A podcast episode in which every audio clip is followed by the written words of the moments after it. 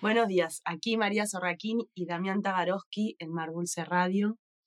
Hoy vamos a conversar sobre el libro de cuentos Divino Tesoro, recién publicado por Mar Dulce. Este libro reúne los 15 cuentos ganadores de la Bienal de Arte Joven de Buenos Aires, en la edición de 2019. Les presentamos a dos de los cuentistas ganadores, Manuel Adrián Lee, autor de Suegra, y Valentino Capelloni, autor de Una novia china. Hola, bienvenidos. Buenas, ¿qué tal? ¿Cómo les va? Bien. Para empezar, ¿nos podrían contar un poco cómo surgió la idea del cuento, de cada cuento? Bueno, en mi caso eh, es algo bastante... En el caso de Valentino. En el caso de Valentino Capelloni, que soy yo, ¿qué tal? Buenas tardes. Eh, es algo bastante experiencial porque yo trabajé, mi cuento es eh, sobre un- una persona que filma casamientos chinos en la ciudad de Buenos Aires. Y yo trabajé un tiempo de eso. Entonces lo que hice fue juntar varias escenas que, que sucedieron en diferentes casamientos, otras cosas que inventé, otras cosas que, me contaron otras personas y salió la historia, ¿no? Con, un nudo ahí que va desde el comienzo hasta el final, pero que tiene que ver más que nada con la curiosidad o la fascinación o el extrañamiento que generaba encontrar con este pedazo arrancado de China de repente en, el, en Buenos Aires. Manuel, Yo soy Manuel, autor eh, de... autor de Suegra.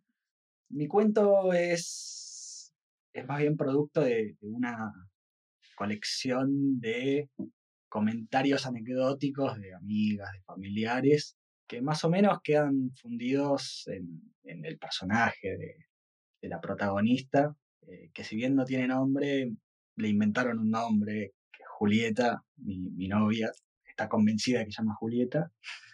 Pero sí, es, es, un, es un personaje extraño, para mí por lo menos. Porque en realidad es, si bien está construido desde lo experiencial, no, no es un personaje que tenga nombre y apellido en la vida real, una correspondencia, ¿no?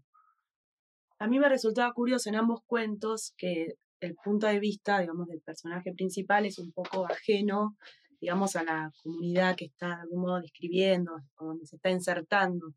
En el caso de una novia china, bueno, es este, una persona que va a filmar un casamiento, claramente está muy por afuera y ya observando, mirando. Y en el caso de suegra es esta mujer que de algún modo entra en una familia coreana y bueno, se tiene que hacer cargo de cierto legado, una herencia. ¿Cómo trabajaron esos puntos de vista? En mi caso, hola Valentino Capelloni, ¿qué tal? Mucho gusto. En mi caso, eh, a mí me interesaba, bueno, no solo que yo de alguna manera lo viví, sino que lo que me interesaba mucho del punto de vista es que es- hay dos puntos de vista del mismo personaje. Uno es el punto de vista natural que tiene y otro es el punto de vista que está mediado por el dispositivo eh, con el cual filma, ¿no? Y, y no es solo un dispositivo, sino eh, es una estética a través de la cual él, él mira. Entonces, esa, esa conjunción me parecía como muy, muy interesante armarla. ¿Pero de verdad filmás casamientos? Filmé durante casi un año. ¿En Es una experiencia rarísima. Una cosa muy rara, muy distinta a lo nuestro. ¿Dónde se festeja? Sí, en algunos restaurantes o salones eh, chinos, ¿viste? Grandes. ¿En el barrio chino están? Algunos eran en el barrio chino y otros en el centro. Y había uno también acá por Boedo, entonces dependiendo del lugar, la- la- si era grande la fiesta o más chica, íbamos ahí. Y yo filmaba con un amigo y éramos los únicos dos argentinos. Era eso, era entrar en China, ¿viste? Ah. Y muy En el caso de Suegra, eh, hay, hay un extrañamiento por parte de la protagonista que básicamente crecer, volverse adulto para lo que es la, la comunidad coreana, que es ser madre, ser mujer de familia, y todo ese extrañamiento que viene de golpe, porque nadie le avisa que, que es adulto, ya es adulto, también se interioriza y es este, no entender bien las propias emociones, que, que uno nunca entiende bien qué es lo que está sintiendo, tiene una maraña de cosas, una nebulosa de emociones que va como dando a ponerles nombre, que en realidad nunca lo lográs. Y ese extrañamiento que hay hacia afuera, como se proyecta hacia adentro también. Es un poco eso. Ahora, además de estos dos cuentos que tienen alguna relación con la experiencia real, ustedes también están escribiendo otras cosas. ¿Es el único cuento que escribieron? ¿Vienen pensando con un proyecto literario cada uno? En mi caso, Manuel. eh, ¿Qué tal, Manuel? Sí, ¿Todo la, bien? la radio es rara. Eh, estoy trabajando sobre unos cuentos que, son similares en el proceso a, a Suegra, que es esta cosa de agarrar todas las anécdotas como que fui acopiando en mi vida, que, que hice propias de otras personas, propias, al fin y al cabo, pues, me las contaron a mí, y ver cómo darle forma, cómo, cómo volverlas narrables, ¿no? Porque hay mucho de, de los principios que, que es que si no le das una forma es como, ¿para qué? Es como que está flotando en la nada. Entonces eh, es raro, pero sí, un par de cuentos, algo desde el punto de vista de un joven que viaja a Paraguay o cosas así. Manuel, ¿y vos también investigás literatura coreana? Ya no tanto, ahora estoy trabajando en el negocio familiar, eh, así que bueno, la situación político-económica premia. Ujú, Pero yo investigaba sobre cultura coreana, eh, siendo estudiante, participé de bastantes congresos y de bastantes... Cultura coreana en Argentina. Cultura coreana en general, utilizándolo como mecanismo de observación de la realidad actual.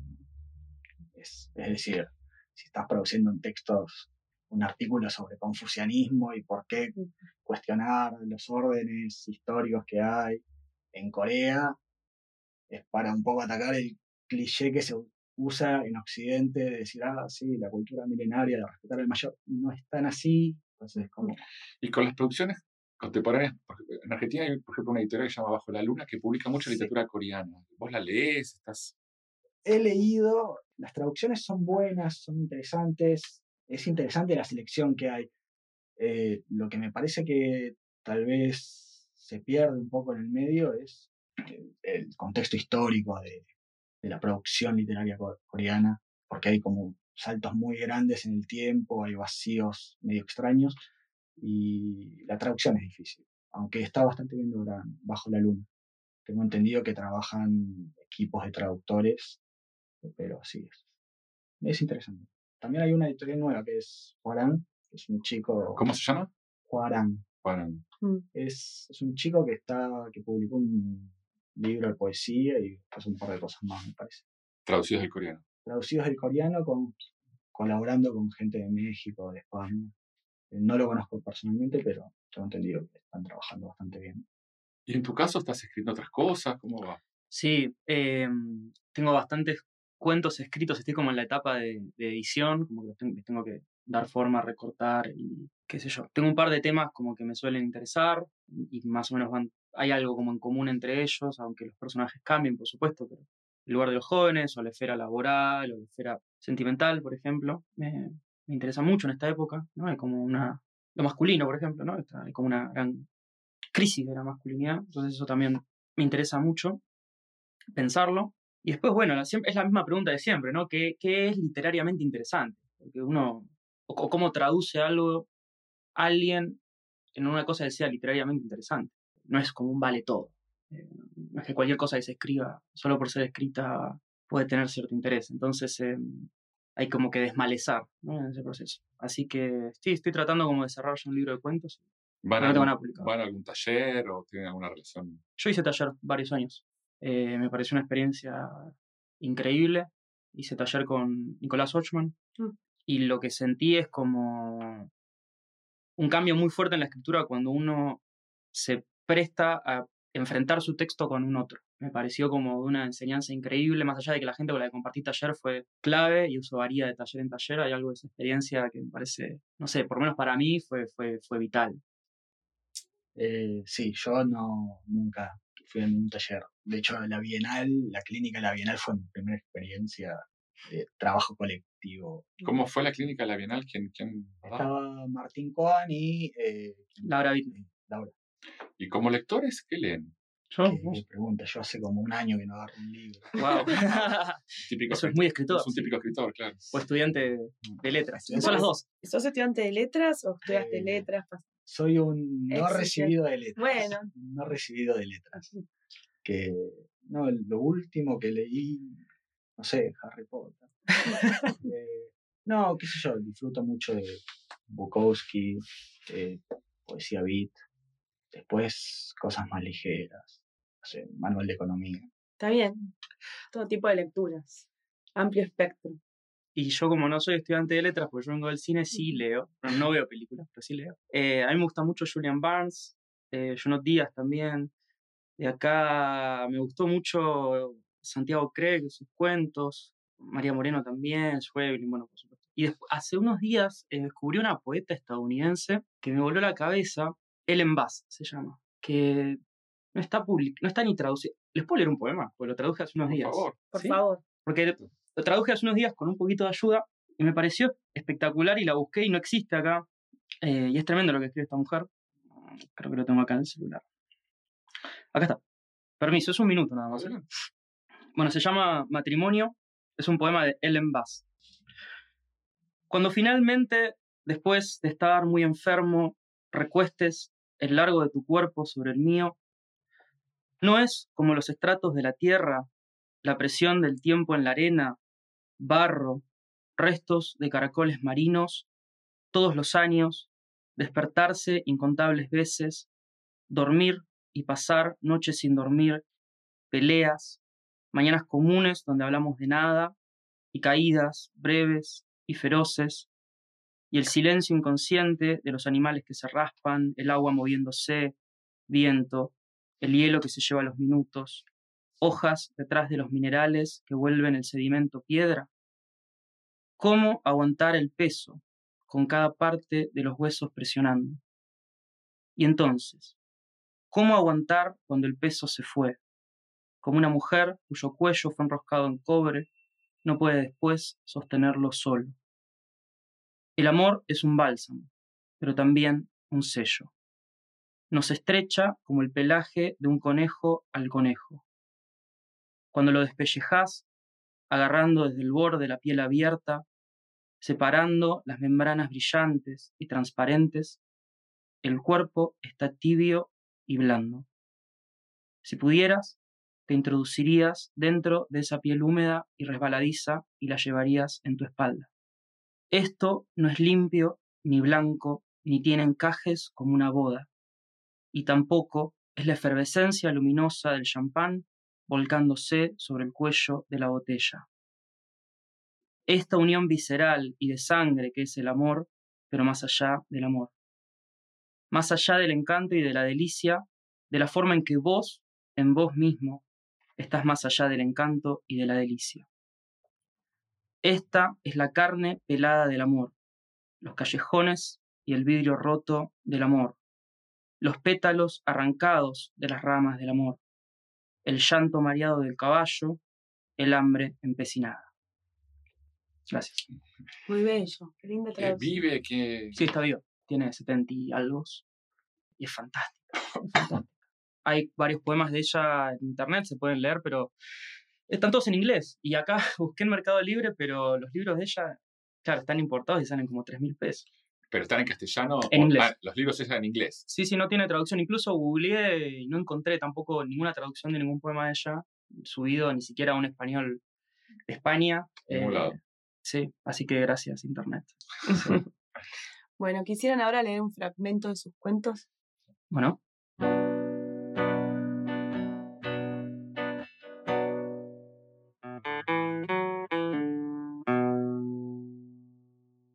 soy Valentino Capelón y voy a leer un fragmento de mi cuento Una novia china.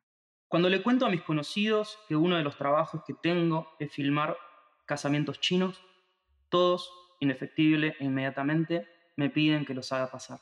Por supuesto, no pueden. Los casamientos chinos son entre chinos, por los chinos y para los chinos. Muy inusualmente hay una pareja de argentinos, probablemente algún socio. Pero la gente es curiosa igual. Por ahí piensan que pueden aprender algo. Lo primero que yo aprendí en el primer casamiento que filmé fue lo siguiente. Los chinos son todos distintos. Todos. Mirándolos más de cerca es realmente muy sencillo diferenciarlos. Los ojos varían mucho en la redondez, en lo rasgado, en lo chino. La forma de la cara puede ser elegante, proletaria, karateca. Por lo tanto, afirmar que los chinos son todos iguales no solamente es malintencionado, sino ignorante. Lo segundo que aprendí es que todos fuman. Lo tercero que aprendí fue más bien una intuición. La diferencia generacional es una batalla perpetua por mantener la etnia y la tradición. Para los adultos que vinieron de China, el casamiento es una forma de traer un pedazo de su patria. Para los jóvenes que vinieron a la Argentina, quién sabe cuándo, es otro barrio en el que los padres los depositan. Si los chinos no se casan con chinos, significa que no vuelven a China. Si los chinos no se casan con chinos, entonces no heredan. El casamiento es la tranquera cerrada del cerco que construyen los mayores, en un gueto rojo y dorado de supermercados y té verde.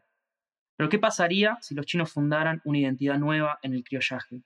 Tendrían que tener una ceremonia más mestiza, un carnaval carioca de chinos.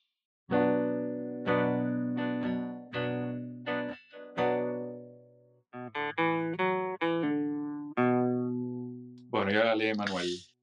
Eh, soy Manuel Lee, voy leer un fragmento de suegra. En los primeros días de julio de un año especialmente frío, me dirigí al hospital para dar a luz. Las contracciones eran cada vez más frecuentes cuando atravesé el umbral de la sala de maternidad. Miguel me acompañaba empujándome con su brazo alrededor de mis hombros. Era la primera vez que venía al hospital conmigo y se sentía un poco agitado y confundido frente al apuro. Me fastidiaba un poco que creyese que este era el momento para ser un líder, cuando en nueve meses de embarazo lo había visto progresivamente menos. Me sentí aliviada cuando una enfermera lo detuvo para que leyera, completara y firmase el papeleo necesario y me dejara en paz, sola con mis contracciones. Respirá, respirá, respirá, empujá, empujá, respirá. Ni siquiera podía sufrir con libertad. Grité, sentí la sangre fluyendo en mi cabeza y el sudor frío descendiendo por mi frente. Mis entrañas se rasgaban desde adentro hacia afuera mientras las enfermeras me sujetaban por los brazos con fuerza contra la cama del hospital. Me quise rendir, dejar de hacer fuerza y dormir. El doctor me seguía gritando con una voz aséptica que vibraba detrás de un barbijo celeste. Empujá, empujá, empujá, empujá. Entonces dejó de gritar y cerré mis ojos. Me entregué al sueño. Sentía el calor fluyendo por mis pantorrillas y la caca pegajosa en mi espalda. Alguien pasaba un paño fresco por mi cuerpo y me limpiaba. Me dormí. No soñé. No recuerdo haber soñado. Solo floté en un infinito océano oscuro de nada.